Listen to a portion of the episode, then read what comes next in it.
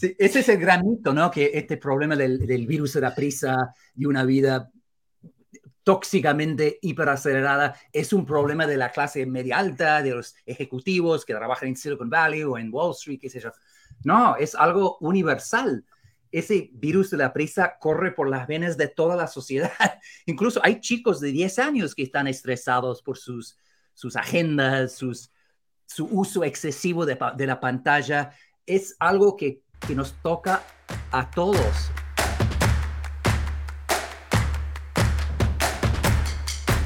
Hola, os doy la bienvenida a esta charla, a esta entrevista en la que tengo el placer de contar con una persona a la que llevo siguiendo mucho tiempo y que cuando empecé a leer el primero de sus libros no me planteé que en algún momento pudiera tener la posibilidad de, de, de charlar con él es una persona que me inspiró en su momento cuando era soltera, me inspiró después con la relación de pareja y desde que soy madre me ha inspirado muchísimo en relación a la, a la maternidad.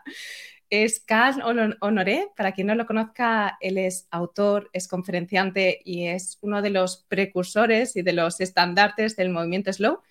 Es un honor para mí tenerte y darte la bienvenida a este espacio y a esta conversación.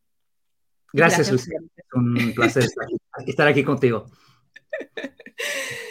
Yo, mira, Carl, la primera pregunta que me gustaría lanzarte tiene que ver con, con el ser conscientes de nuestra rapidez, ¿no? Yo creo que, que no siempre somos conscientes. Mi primer, mi primer momento de, de ser consciente de, de, mi, de, mi, dificultad con la velocidad, porque mi tendencia siempre había sido rápida, que yo creo que es algo que tú también comentas, ¿no? Que tiendo a, a moverme rápido, hablar rápido, el multitasking para mí era como la, el estilo de vida natural y de hecho mi primer momento en el, el primer crack en el que dije hay algo aquí que no está funcionando fue físico y es que yo en la universidad iba a la universidad, tenía dos trabajos y una vida social increíble. Yo enlazaba todo, trabajaba por la mañana, iba a la universidad por la tarde y salía por la noche.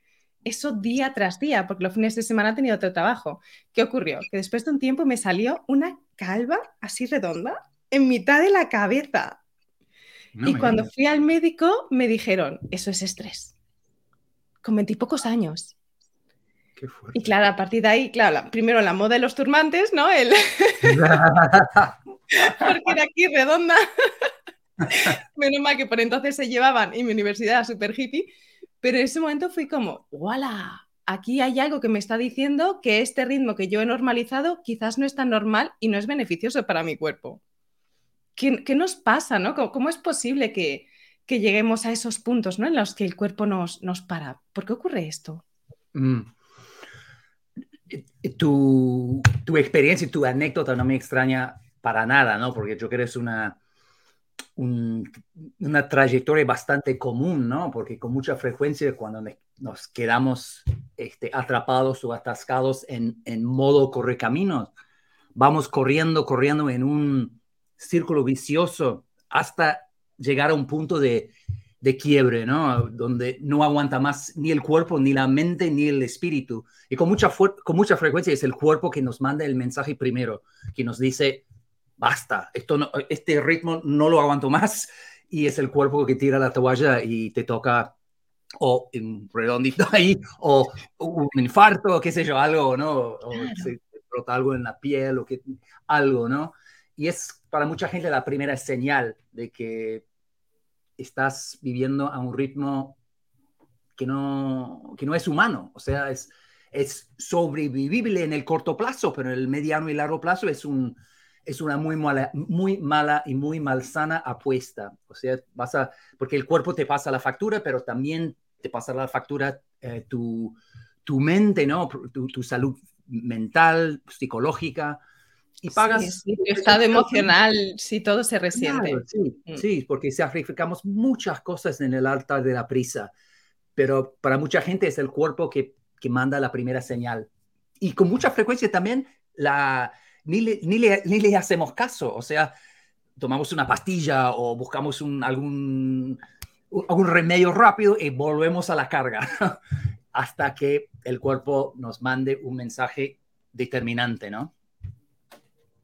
Sí, Sí, de alguna forma es como una especie de, adicción, ¿no? Como una adicción a la, velocidad y, un miedo a, no, a no perdernos nada, porque yo no era una ejecutiva estresada, quiero decir, no era el prototipo de persona que teóricamente tiene problemas con la velocidad o con el estrés, era una, estudiante universitaria que, a priori... que estudiaba educación, que no estaba estudiando ni siquiera marketing, que... Sí, ese es el gran mito, ¿no? Que este problema del, del virus de la prisa y una vida tóxicamente hiperacelerada es un problema de la clase media alta, de los ejecutivos que trabajan en Silicon Valley o en Wall Street, qué sé yo. No, es algo universal. Ese virus de la prisa corre por las venas de toda la sociedad. Incluso hay chicos de 10 años que están estresados por sus, sus agendas, sus, su uso excesivo de, de la pantalla. Es algo que, que nos toca a todos en todos los sentidos. Así que no es ninguna sorpresa que te haya tocado a ti en tu época de universitaria, que debería ser una época de aún más de calma, de reflexión, de tiempo para ir soñando despierto, conociendo a gente nueva, ah, teniendo experiencias nuevas, incluso en, en, ese, en ese, e, esa burbuja, digamos, de la universidad, llegó también ese, ese virus de la pizza. Y vos hablabas pues usaste una palabra que creo que es clave, que es la adicción. Yo creo que hemos llegado a ese punto.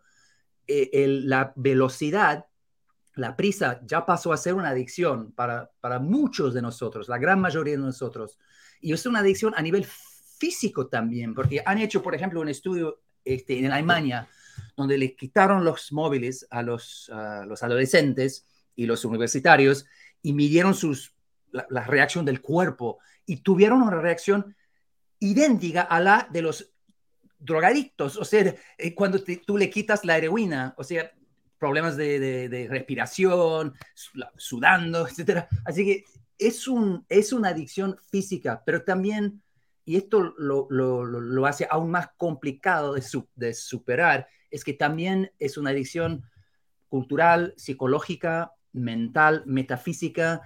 Para mucha gente, una vida súper rápida es una forma de, es un mecanismo de, negación, es una huida, es una manera de huirnos de nosotros mismos, de no enfrentarnos con, con nosotros mismos, ¿no? Es, es mucho más fácil, en lugar de lidiar con las grandes preguntas, como por ejemplo, ¿quién soy? ¿Cuál es mi propósito en este mundo? ¿Será que estoy viviendo la vida correcta para mí? Estas son preguntas que requieren tiempo, ah, espacio, banda ancha, ¿no? Psicológica para ir procesando esas preguntas. Pero nos cuesta y nos da miedo lidiar con esas preguntas. Es mucho más fácil, mucho más sencillo lidiar con las preguntas triviales, como por ejemplo, ¿dónde están mis llaves? Tengo una reunión a las 10. Así que quedamos en ese, esa burbuja de trivialidad y de superficialidad porque nos da miedo el encuentro con nosotros mismos. Pero en el, en el fondo, el encuentro con uno mismo es es la clave la piedra angular de una vida digna del nombre. Sí, qué bonito esto que, compartes, ¿no? Y al mismo tiempo que incómodo, porque... Ah, claro, es que es muy incómodo. De hecho, yo recuerdo... Es incómodo, es, incómodo. Y, eso es una de las ironías de, hoy, ¿no? Es que tenemos tanta prisa y somos tan consumistas que queremos ralentizar, queremos reconectar con nuestra tortuga interior y aprovechar una vida lenta y serena y etcétera, etcétera. Pero queremos hacerlo muy rápido, queremos desarrollar la calma interior del Dalai Lama mañana y no, no se puede.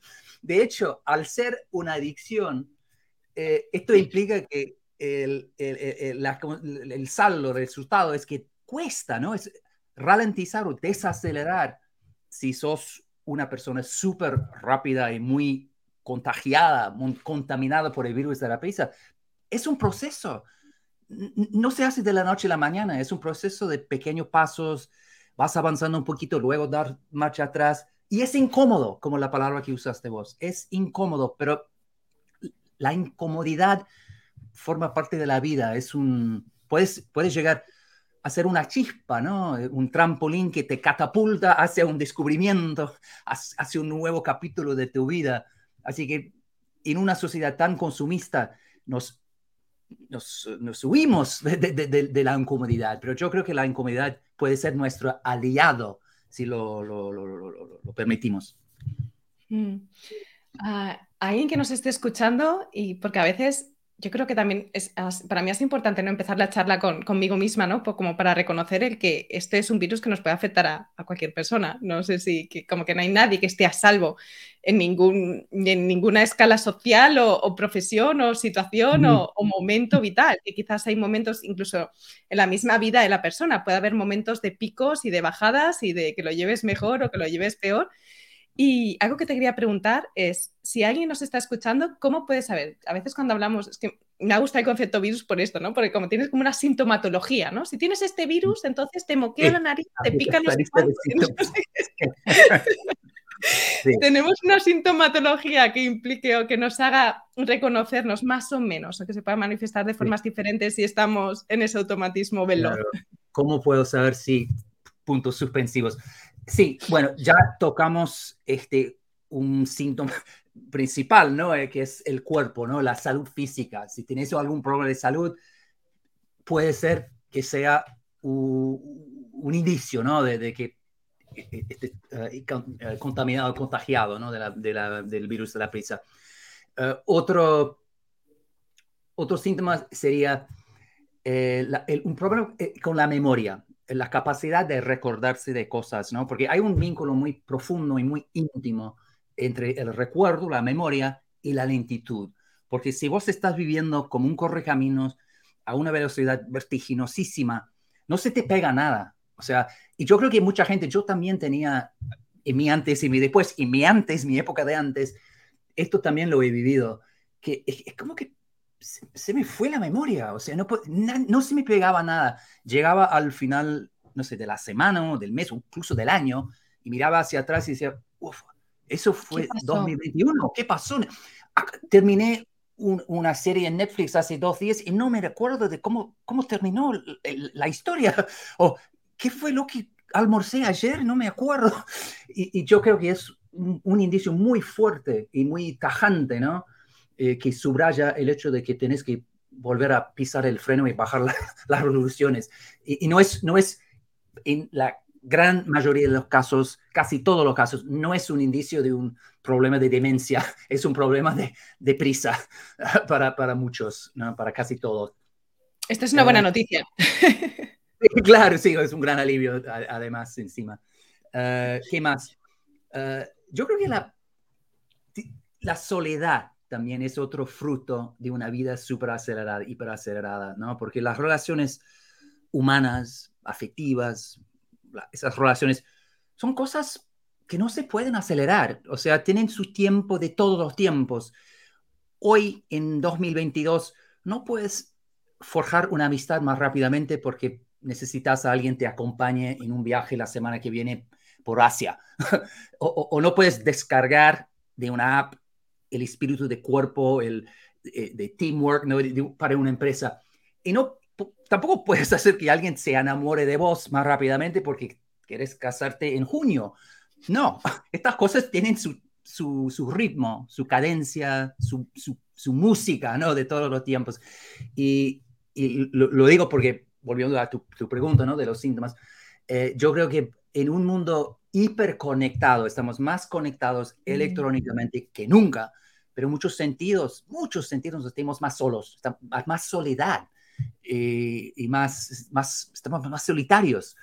Y yo creo que es otro indicio, ¿no? Si estás viviendo en una ciudad, vos ahí en Valencia, yo en Londres, rodeado de gente, pero te faltan conexiones reales, auténticas, profundas, humanas, es otros, puede ser otra señal de que no, tu agenda está sobreabultada, no, no tienes focus, no, no tienes presencia, no estás presente para conectar de verdad con los demás. Así que estos son tres. la lista es muy larga, ¿no? Porque también se ve eh, estragos en el, este, en el trabajo, ¿no? Porque cuando solo tenemos un modo en, en el trabajo, es modo turbo, ¿no? Eh, en lugar de también tener modo tortuga. Si, si trabajas constantemente en modo turbo, serás menos productivo, seguro que harás y cometerás más errores y serás a la vez menos creativo, porque también hay un vínculo muy profundo y muy fuerte entre la creatividad y la lentitud. Y todos los grandes pensadores del, de, arte, de ciencia, de todo, lo han entendido. Así que muchas cosas tiramos por el borde. ¿Por qué? Para, y, qué es lo que ganamos con esta obsesión con la rapidez? ¿Es llegar primero a la tumba o al, al próximo semáforo rojo? Cuando paramos un, un, un, microsegundo y reflexionamos un poquito sobre cómo estamos viviendo, yo creo que casi todos nos damos cuenta en el acto, en el momento, que no, esto no tiene ninguna lógica, ningún sentido, que estamos acelerando la vida en lugar de vivirla. Sí, que esto se ha demostrado, pues sí, yo creo que todo, el mundo tiene, tiene recuerdos eh, históricos de momentos en los que ha vivido acelerado y probablemente pueda usar sus propios recuerdos de esos momentos y, reconocer a nivel interno cómo se sentía en ese periodo. Aunque estuvieras ocupada, ocupada de una cosa a otra, es como que de repente en, ese momento de silencio, que siempre está, cuando vas a apoyar la cabeza en la almohada, ese momento de silencio es inevitable, que aflora en ese instante, que estás intentando esconder abajo del todo. Yo recuerdo un momento que hice un viaje, de, estaba ya entonces trabajando, trabajaba para una ONG y trabajaba un montón. Repliqué totalmente el momento rápido trabajando en una ONG, trabajaba con distintos grupos de voluntarios, trabajaba un montón. Y me fui con unas amigas de viaje a Senegal. Estaba de viaje y estábamos ahí, pues nada, visitando distintos sitios, disfrutando y fuimos a una isla en Senegal que se llama Caraván. Y recuerdo exactamente ese momento en el que yo estaba en la isla mirando una puesta de sol y había al lado alguien que me decía, alguien que vivía en la isla y me decía, y decía, yo nunca me iría no, me dijo, yo nunca cambiaría esto por un reloj. y yo me quedé así y yo dije para mí, para adentro, Lucía, ¿hace cuánto que no te parabas a ver una puesta de sol? Y no tenía recuerdo físico de cuándo había ocurrido la última vez. No tenía, ¿sabes? No, no llegó a mí ese momento. No pude ni decir hace un mes, hace dos, hace tres. No tenía el recuerdo.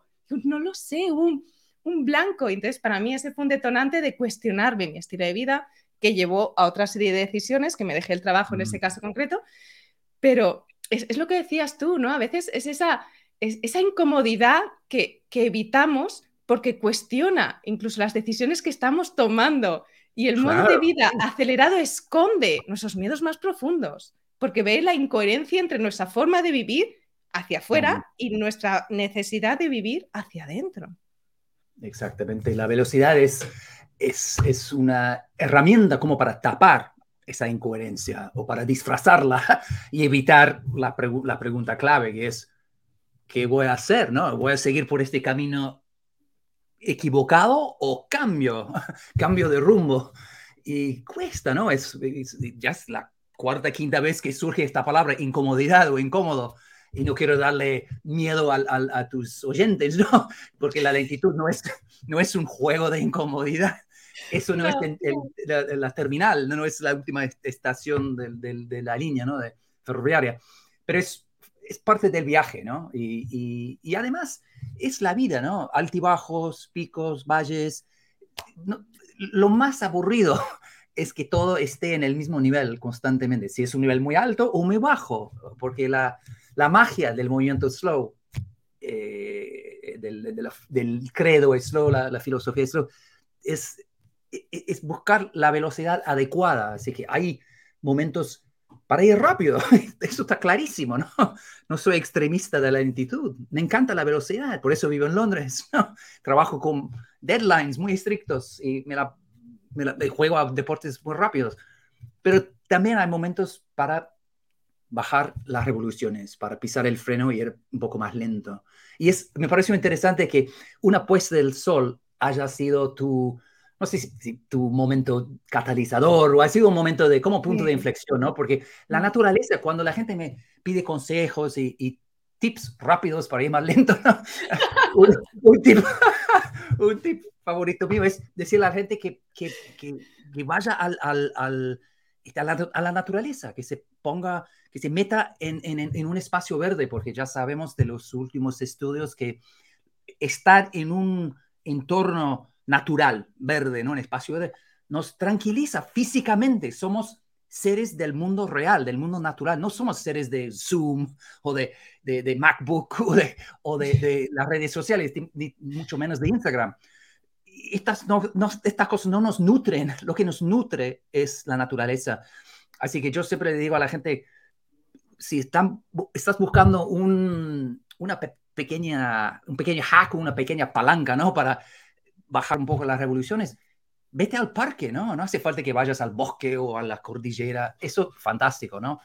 Pero esto es algo que todos tenemos al alcance, ¿no? Es la naturaleza. Siempre hay algún árbol o algún poco de césped o qué sé yo, al plantas, algo verde, y lo tenemos a mano y nos, nos saca un poco de esa frenesía y nos pone un poco en modo más, más slow, más lento, más natural.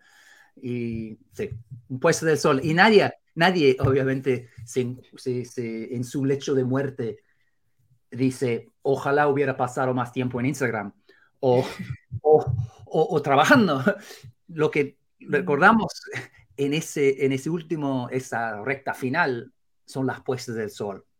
Son los momentos sencillos, sin prisa, almorzando con tu abuela la semana antes de su fallecimiento, ¿no? Son esos momentos que le dan momentos lentos, ¿no? Que nos que le da... Muchas veces cotidianos, no exóticos, cotidianos.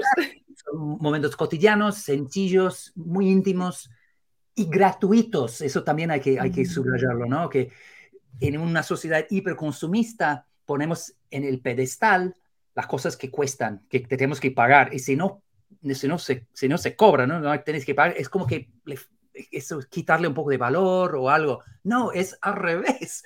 Eso es la gran, el gran aprendizaje, la gran moraleja que uno hace, sobre todo con el tiempo, ¿no? Viviendo, mirando hacia atrás y diciendo, no, lo, que realmente, las cosas que de verdad importan son las cosas sencillas, gratuitas, humanas, cotidianas.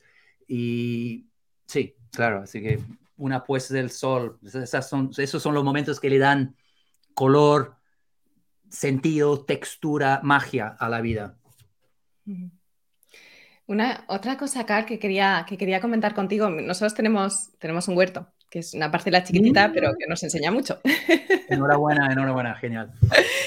Y ahora que estamos en momento, ahora es como un momento como que hay momentos en el huerto y, de repente me, da la sensación de que hablas de la naturaleza que también me ocurre en mi vida, que hay momentos en el huerto en los que parece que va, todo va muy lento, ¿no? Como que, mm. que las plantas están muy chiquitas y que de repente, y, pero hay momentos, como ejemplo ahora, ¿no? Que ya no tengo a quién regalarle calabacines porque créeme, hay calabacín, calabacín al horno, voy dando calabacines, llevo un calabacín en el bolso y se lo voy dando a la gente porque ahora hay como, ¡wala!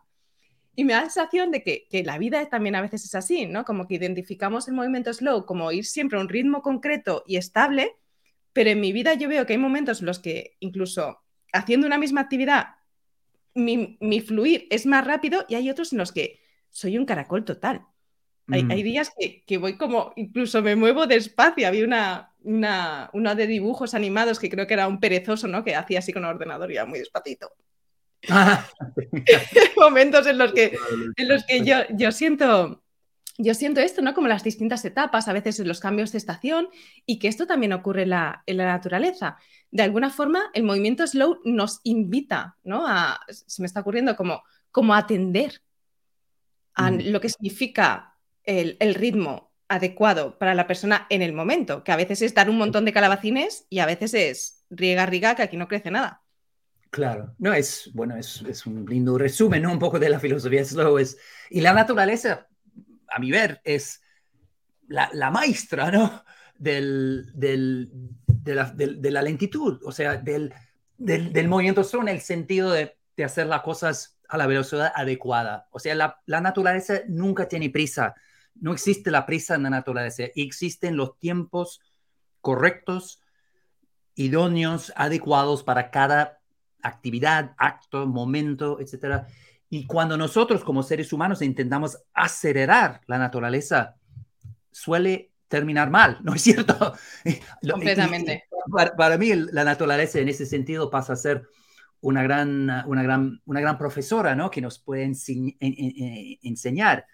y, mostrar cómo canalizar esa sabiduría, ¿no? De, saber, claro, hay momentos para Claro, que hay pues, para moverse un poco más rápido en, el jardín, en el huerto, pero en general la clave del huerto, la, la, panacea o la, la, es, este, es la paciencia, ¿no? Es simplemente rendirse al ritmo adecuado, al ritmo natural. Y yo también lo he vivido últimamente. Tenemos, yo vivo en Londres, así que no tenemos huerto ni soñando, ¿no?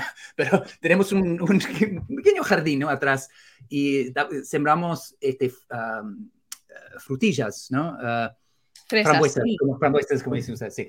Uh, y, y, y, la frambuesa en Inglaterra es como la fruta inglesa por excelencia en esta temporada, solo casi dos semanas, la semana, la época de Wimbledon, ¿no? De tenis, porque todos comen frambuesas con, con crema, etc.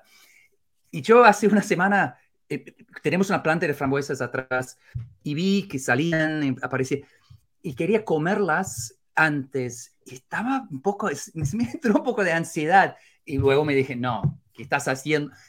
Oh, estás haciendo todo lo contrario de lo que tú predicas en el mundo, ¿no? Así que eso demuestra que incluso alguien como yo que se dedica ¿no? a, alzar la bandera de la lentitud puede caer en, en la trampa del, de la prisa. Pero es, al final me dije, ah, qué absurdo, qué, qué, qué, qué ridículo, ¿no? Pero ah, después me dije, bueno, es que bueno, ¿no? Es como reforzar la moraleja, la, la, lección. Y no, no, no, no, no, no hay como cinco o seis en la planta abajo, no las he cosechado todavía. Les voy a dar un par de días más y este fin de semana serán las frambuesas más exquisitas, porque yo puedo ir a, a, la esquina y comprar frambuesas importadas de España o de Perú, que. No, es lo mismo, ¿no? Ya sabemos, porque eso es la lentitud, el movimiento sur privilegia, privilegia la calidad a la cantidad, y es, es otro ejemplo, ¿no? Eso se ve muy claramente, ¿no? Con mucha claridad en el mundo de la comida, ¿no? Que cuando, cuando, nos alineamos con los ritmos naturales, comemos mejor, esto está claro, mucho mejor.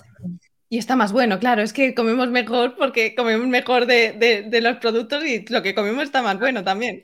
Y además es un trato mucho más sano para el planeta, o sea, la naturaleza también sale ganando, así que todos salen, salimos ganando.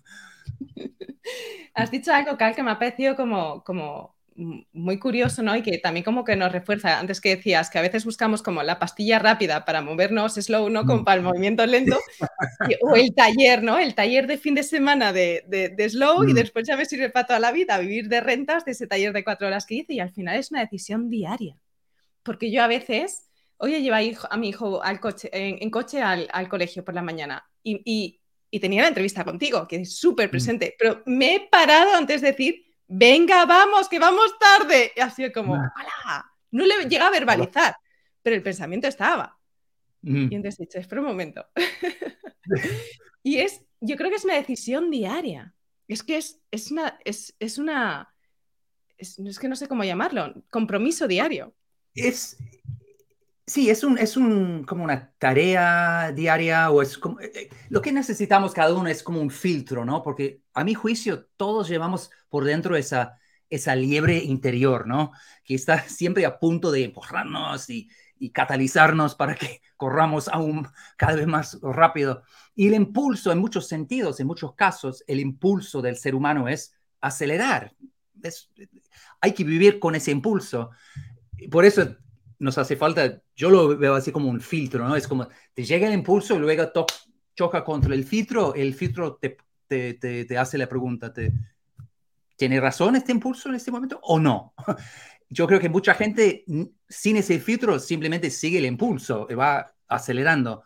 Yo, y por lo visto tú también, lo que hacemos es que sentimos ese impulso, ¿no? Esa, ese instinto, digamos, hacia la, la, la velocidad, la prisa pero tenemos ese momento de pausa, ¿no? Ese, e, esa brecha, ese espacio intersticial cuando nos paramos, reflexionamos un par de segundos y hacemos como un triage, ¿no? Decimos, mm, en este momento sí, vamos por, ese vía, por esa vía un poco más rápida.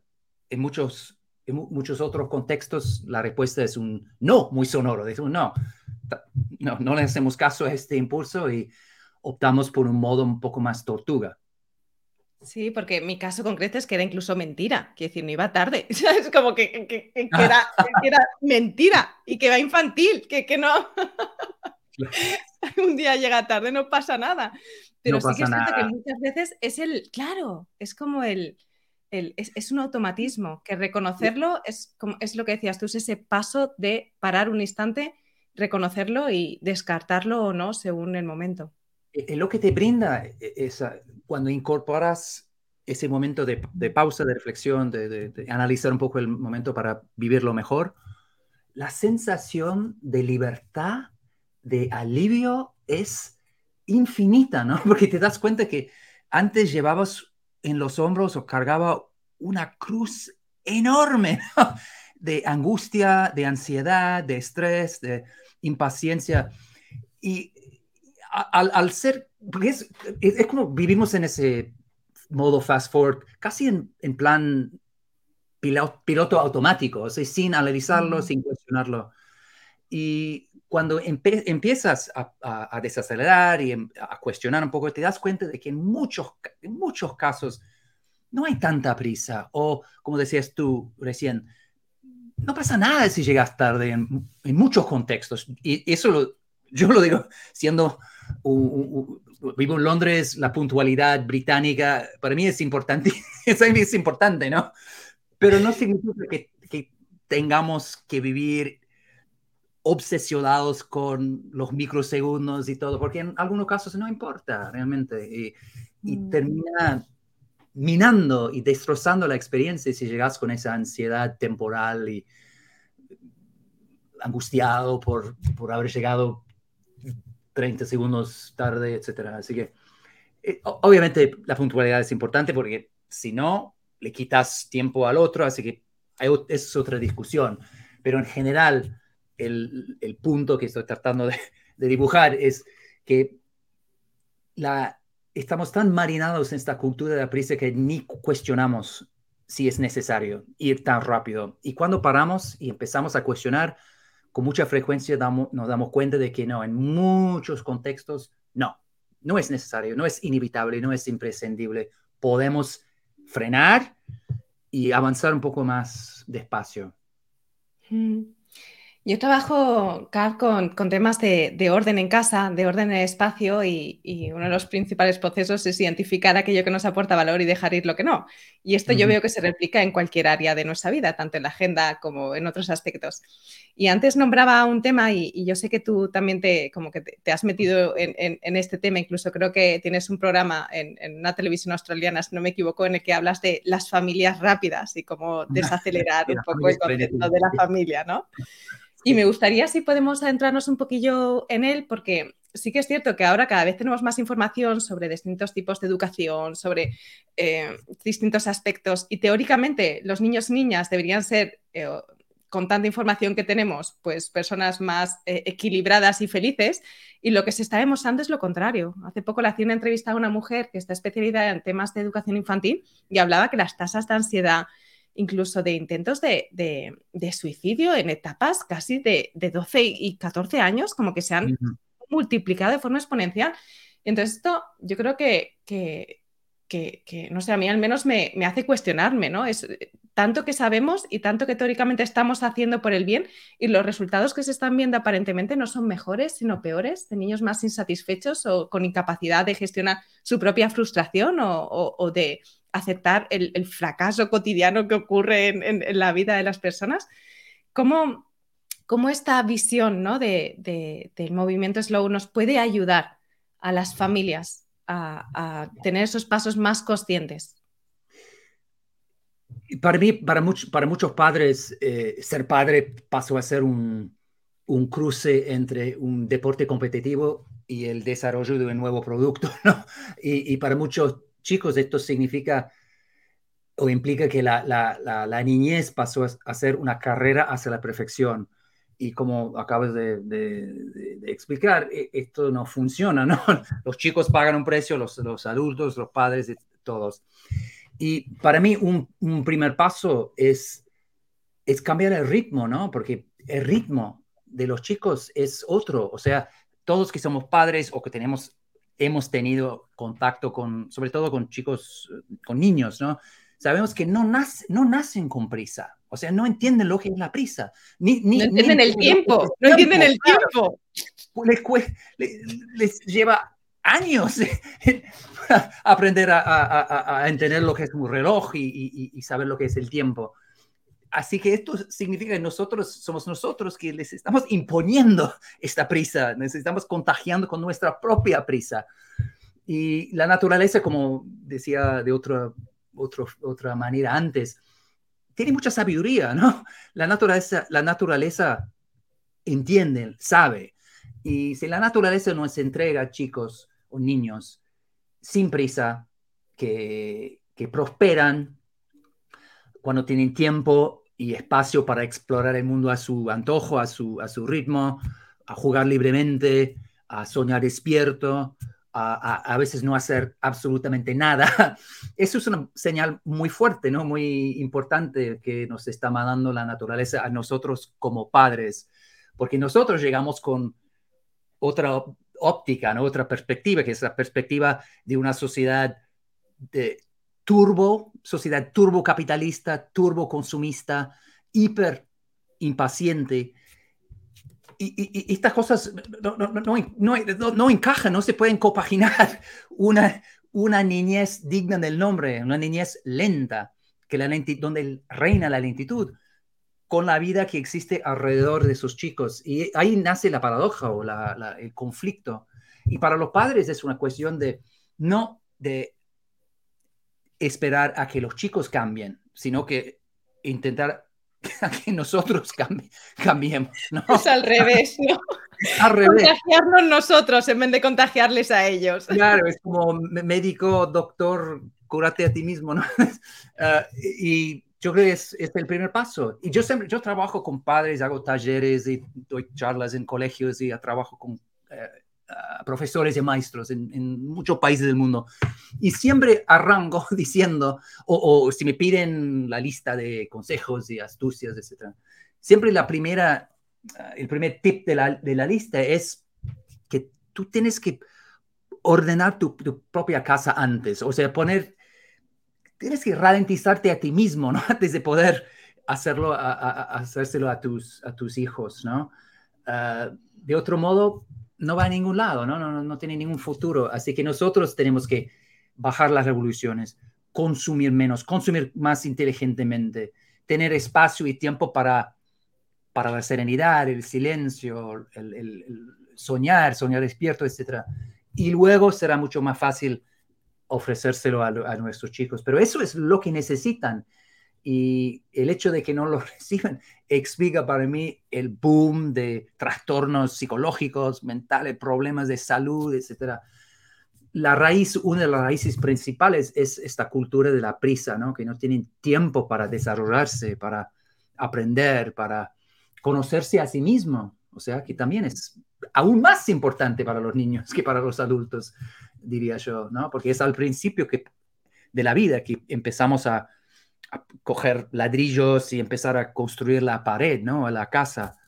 Y si arrancas sin ningún, ninguna sensación de, quién eres tú,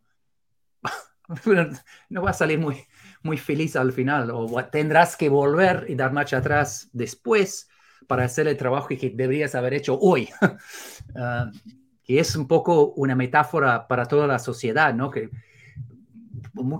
a menudo buscamos o optamos por la solución rápida y decimos, bueno, hay una solución lenta, pero no tenemos ni tiempo, ni recursos, ni nada para eso. Pero siempre encontramos los recursos el tiempo después, cuando la solución rápida de hoy se haga humo y, cause estragos y problemas en el futuro. Y yo lo que estoy diciendo y proponiendo es que, que invertamos la, la ecuación y que invertamos los recursos y el tiempo ahora para elegir la mejor solución ahora, para ahorrar tiempo en el futuro y para vivir más plenamente en el, en el aquí y el ahora. Mm, al final es esa decisión presente que tiene los mejores resultados en el medio y largo plazo, que no es, no es quizás no es inmediata, pero que sí que es, es, que es por el bien, por el bien mayor, más, más grande. hay, hay, otro, volviendo un poco al tema del, de los padres, eh, lo del, de la prisa no es toda la... hay, hay, otras variables en la ecuación, otros factores. Y otro factor que para mí parece importante es el perfeccionismo. O sea, es, es una, vivimos en una sociedad perfeccionista, ¿no? De, que va de la mano con el consumismo y es, toda esa cultura de, de, las redes sociales, de todo es performance y mostrándose, etcétera.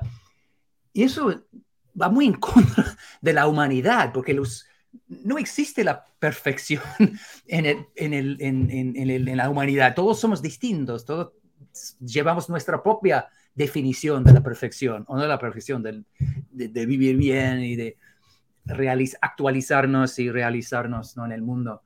Y yo creo que cuando siempre cuando les hablo hablo con los padres, es otro tema que está siempre sobre el tapete, ¿no? Es la importancia de, de no estar siempre corriendo detrás de la idea de crear un niño perfecto, ¿no? De, de que hay una gama enorme, infinita de, de modelos de éxito. Uno puede... De perfecciones, que no tiene que ser el que toca el violín ni da ballet y... Claro, cada uno tiene su, su, camino hacia su versión de la perfección o de, de, la buena vida, ¿no? Para no, porque la perfección en sí creo que la palabra trae o provoca cierta angustia, ¿no? Pero eso de, que, porque mucho, yo lo he sentido yo también como padre, esa presión como para convertir tu hijo en, en para que sean los mejores para todo, etcétera. Nadie es mejor en todo. Eh, lo que tenemos que hacer es ayudarles y darles tiempo como para puedan encontrar la cosa la perfecta para ellos, ¿no? En lugar de que transformarlos en adultos perfectos, es darles el espacio, el tiempo y la, el amor, ¿no? Sin condiciones, el, el apoyo sin límite para, para encontrar su versión de, de una vida bien vivida. Sí, porque al final es eso que se va descubriendo. Es que, es que si no, no se deja espacio, no se puede ir descubriendo. Porque... Descubrir es, claro, es otra palabra clave, ¿no? Es porque yo creo que en, una sociedad tan... Tenemos una visión muy mecánica del mundo, ¿no? E, e, y, hemos importado un poco esa visión, ese enfoque del mundo empresarial. Como que llegamos, trabajamos con ciertos modales y modalidades en el trabajo y traemos esa, ese, enfoque a, casa, ¿no? Y, a, la hora de ser padre pensamos, ok, acaba de nacer mi hijo, tiene dos meses, yo voy a invertir hasta el último euro, hasta el último segundo, la última gota de energía que tengo para llevarlo, para que salga tal como así en 20 años. Pero no es así, no es un proceso mecánico, ¿no? No es input hoy, X hoy te da output Y en 20 años, ¿no? Es, es mucho más complejo, más misterioso y mucho más rico por eso, por ende, ¿no? Y mucho más bidireccional, que no es unidireccional de yo ya no este tarro vacío. Es bidireccional y es misterioso en el sentido de que es en lugar de decir, ok, tienes dos años, no qué sé yo, ahí está tu futuro y vamos a, juntos vamos hacia, no, es más bien, dame tu mano y juntos vamos a descubrir quién eres tú. Es un proceso de descubrimiento, es un viaje de descubrimiento. Y el descubrimiento también es algo que va de la mano con la lentitud. Tú no puedes descubrir cosas en el, en el sentido más amplio, digamos la palabra, más rápidamente, porque por más prisa que tengas, no, no, no, no, puedes llegar a conocerte a ti mismo más rápidamente es un proceso y depende de un paquete de factores y tiene, tiene su tiempo, es un proceso de largo plazo, es un proceso, eso de ser padre o madre es un proceso, es un viaje de descubrimiento, no es un el desarrollo de un nuevo producto o, la gestión de un proyecto laboral, es un, es un viaje de descubrimiento. Sí, sí, sí, al final, bueno, yo es que vuelvo al huerto, es que el huerto para mí es el, el, lugar, ¿no? Es como, y que de repente, claro, que tú, tienes la, tú pones las condiciones, haces, riegas, pero de repente hay plantas que funcionan y plantas que no, y que que tienes que atender y de repente hay una helada y el año pasado las habas nos fueron súper bien, pero este año casi no hemos tenido habas. ¿Por qué? Porque heló justo cuando las habas estaban más delicadas y, ah. y al final es, es, es, ir descubriendo, ¿no? El, el, incluso en un mismo huerto, que a mí eso me fascina, lo que nos ha funcionado un año, en una temporada, al año siguiente no tiene por qué funcionarnos. Y esto pasa mucho con las relaciones, en una misma relación y más en relaciones con, nuestros hijos, que van creciendo y entran en nuevas etapas. Y, claro, porque hay tantos, factores en juego, tantas cosas desconocidas. Y, y la vida humana debería tener una un espíritu muy aleatorio, digamos. O sea, no, no, es algo programado o preprogramado. No, es algo, es, un es vivir, es descubrir, ¿no? En el fondo. Y por eso ser padre también, porque estás viviendo de lado a lado de, tu, de la mano con tu, tu, tu, tu niño, tu niña, tu hijo, etc. Y es descubrimiento, es lentitud, es rendirse a y abrazar al mismo tiempo Mm. esos ritmos naturales. No mm. luchar. Hablabas del reloj y de África, Senegal, ¿no? Hay, un dicho que durante la época colonial, este, cuando los países, los europeos, bueno, hacían lo suyo, ¿no? En África, ¿no? Uh, hay un dicho de que los africanos les decían, ustedes tienen los relojes, nosotros tenemos el tiempo.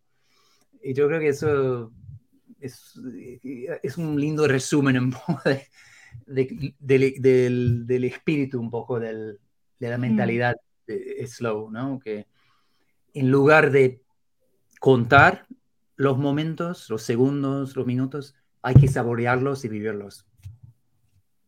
Qué bueno, Carl.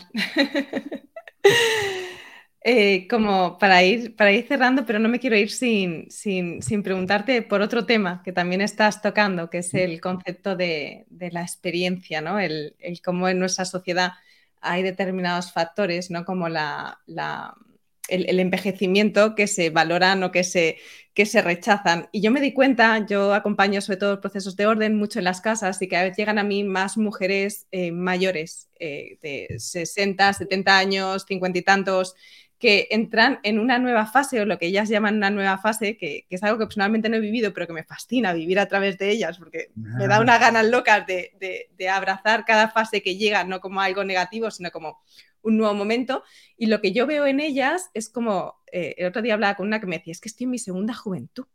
Ella me decía, es como mi segunda adolescencia. Dice, por fin, después de haberme dedicado a criar, estoy, se había apuntado a una clase de teatro, estaba empezando a bailar, se vestía de, forma diferente, como tenía como vestidos cortitos, cositas como distintas, había perdido peso, estaba fantástica y, me he dado cuenta que, eso como que es la imagen que yo estoy viendo, pero que es como entra en, contraste con la imagen que se tiene de, que cuanto más mayor es la persona, teóricamente se va a un declive.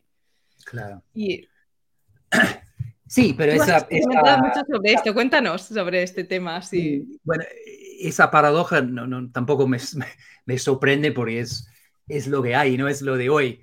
Que eh, por un lado hemos heredado el culto a la juventud, ¿no? Estamos casi empapados, ¿no? Marinados en, ese culto a la juventud, que nos dice que el, envejecimiento es puro declive, que más jóvenes siempre mejor.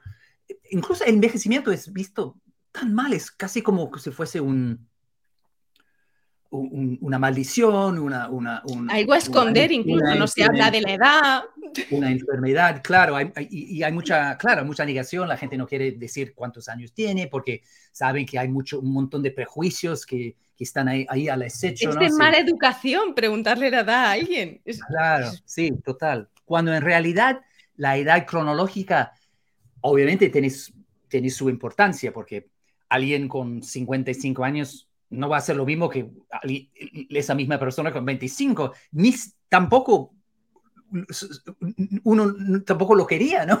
Imagínate perder esos, esos 30 años de experiencia, de 30 años de aprendizaje, de, risas, de todo, de, descubrimiento, ¿no? Y, y, tú hablabas de la segunda adolescencia. Es una adolescencia aún más fructífera, aún más alegre, aún más rica, porque gracias a la experiencia, ¿no? Si tú le preguntas a la gente con 50 años para arriba si volvería, si volvería a, tener, no sé, 25, la, mayoría te, dirán que no. O sea, quizás con la experiencia que tengo hoy me hubiera gustado o hubiera podido aprovechar mejor las, las oportunidades que me tocaban en esa época. Pero no, en general, y por eso la gente, los seres humanos, seguimos lo que se llama la curva de felicidad en forma de V.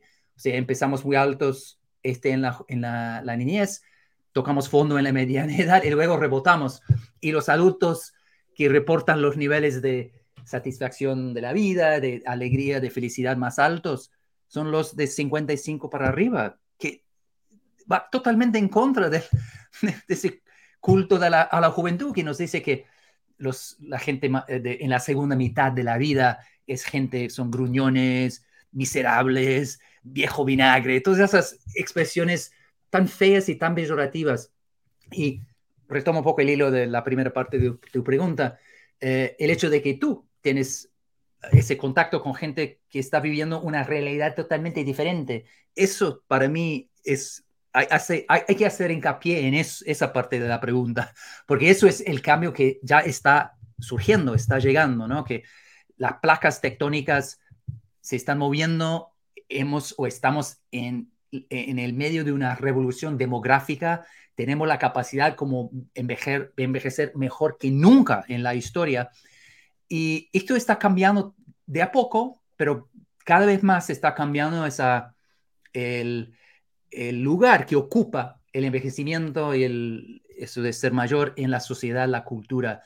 el culto a la juventud sigue vigente, tiene su peso todavía, pero cada vez menos a mi juicio, ¿no?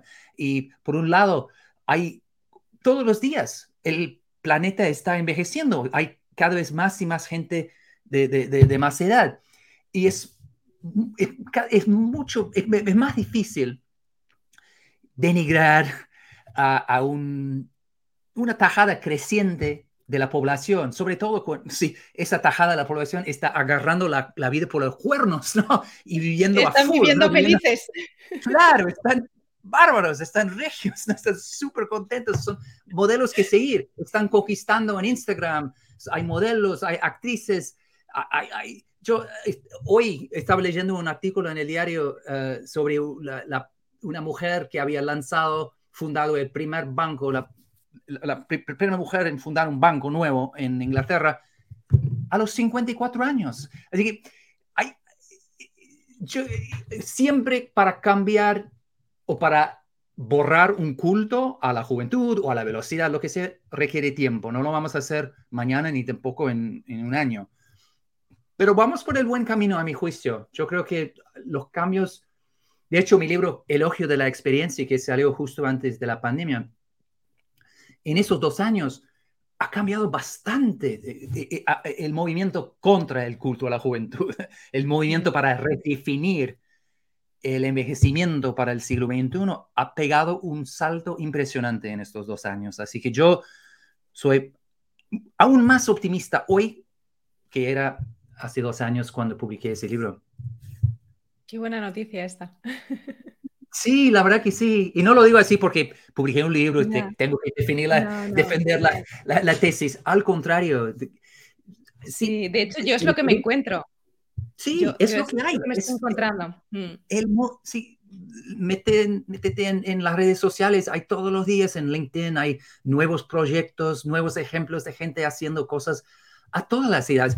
Y, y, y ojo, el, la, el objetivo aquí no es reemplazar el culto a la juventud con el culto a la vejez. ¿no? Eh, eh, la idea es recuperar o reivindicar la idea de, disfrutar y aprovechar la edad en cualquier etapa de la vida. O sea, porque todas las edades pues, tienen sus pros y sus contras, ¿no? Obviamente. Pero cada edad puede ser maravillosa, pero solo si abrazamos, abrazamos nuestra edad sin añorar el pasado y rehuir del futuro, ¿no?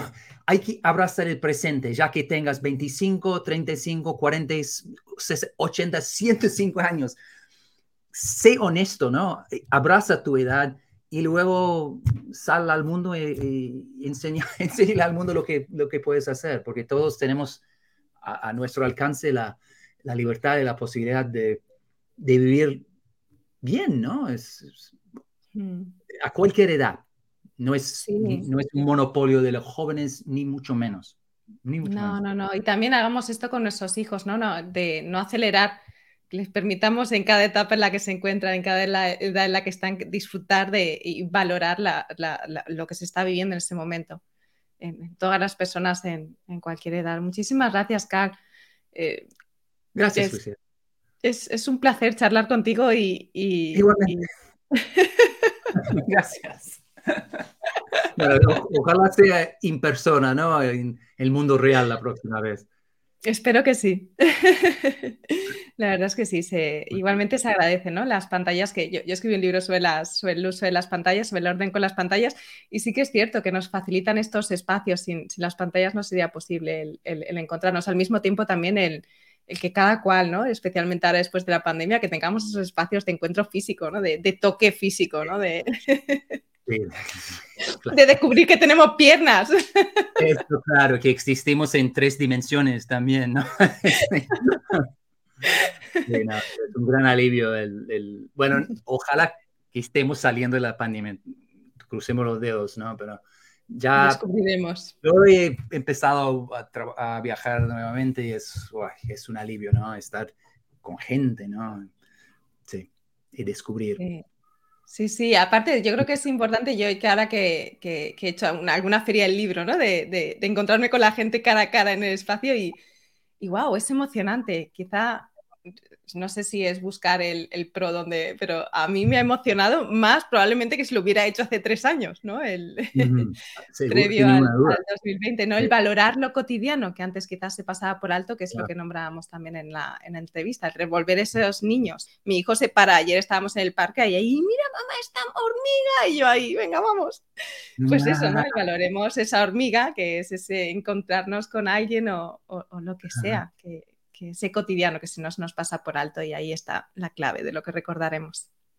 Yo creo que eso ha sido una gran moraleja ¿no? Del, de la pandemia, ¿no? Que, que, es lo que nos echamos de menos, ¿no? Echamos de menos el contacto físico, las relaciones sociales, el tiempo con los demás, ¿no? Realmente, bueno, obviamente echamos de menos salir de fiesta o comer, pero no, en general fue, fueron esas cosas sencillas, humanas, que es el tiempo con otros seres humanos, ¿no? en espacios físicos. Caricias, abrazos, todo. Totalmente. Mira, yo tengo, no sé si, bueno, vamos saliendo, ¿no? Yo tengo un, enlace que no lo he compartido durante la, no sé si lo puedes nombrar tú o citar sí. en algún momento o ponerlo en la, es, es, car, es mi nombre, carlhonore.info. info.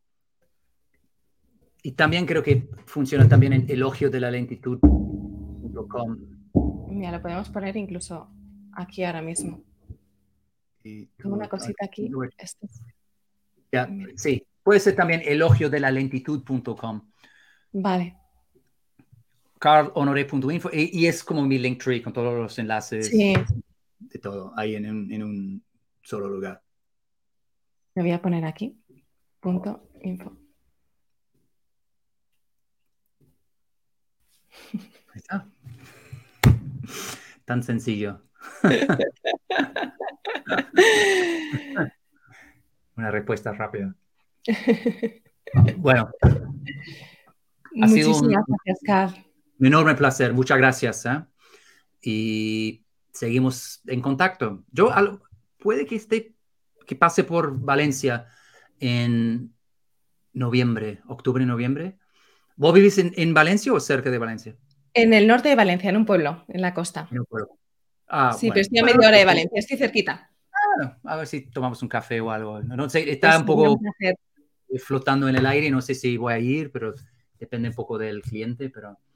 Ah. Pues sería un placer, avísame si vienes y te invito a una horchata. Pero por noviembre, o sea, un chocolate caliente, paso Quizá mejor. Muchísimas gracias.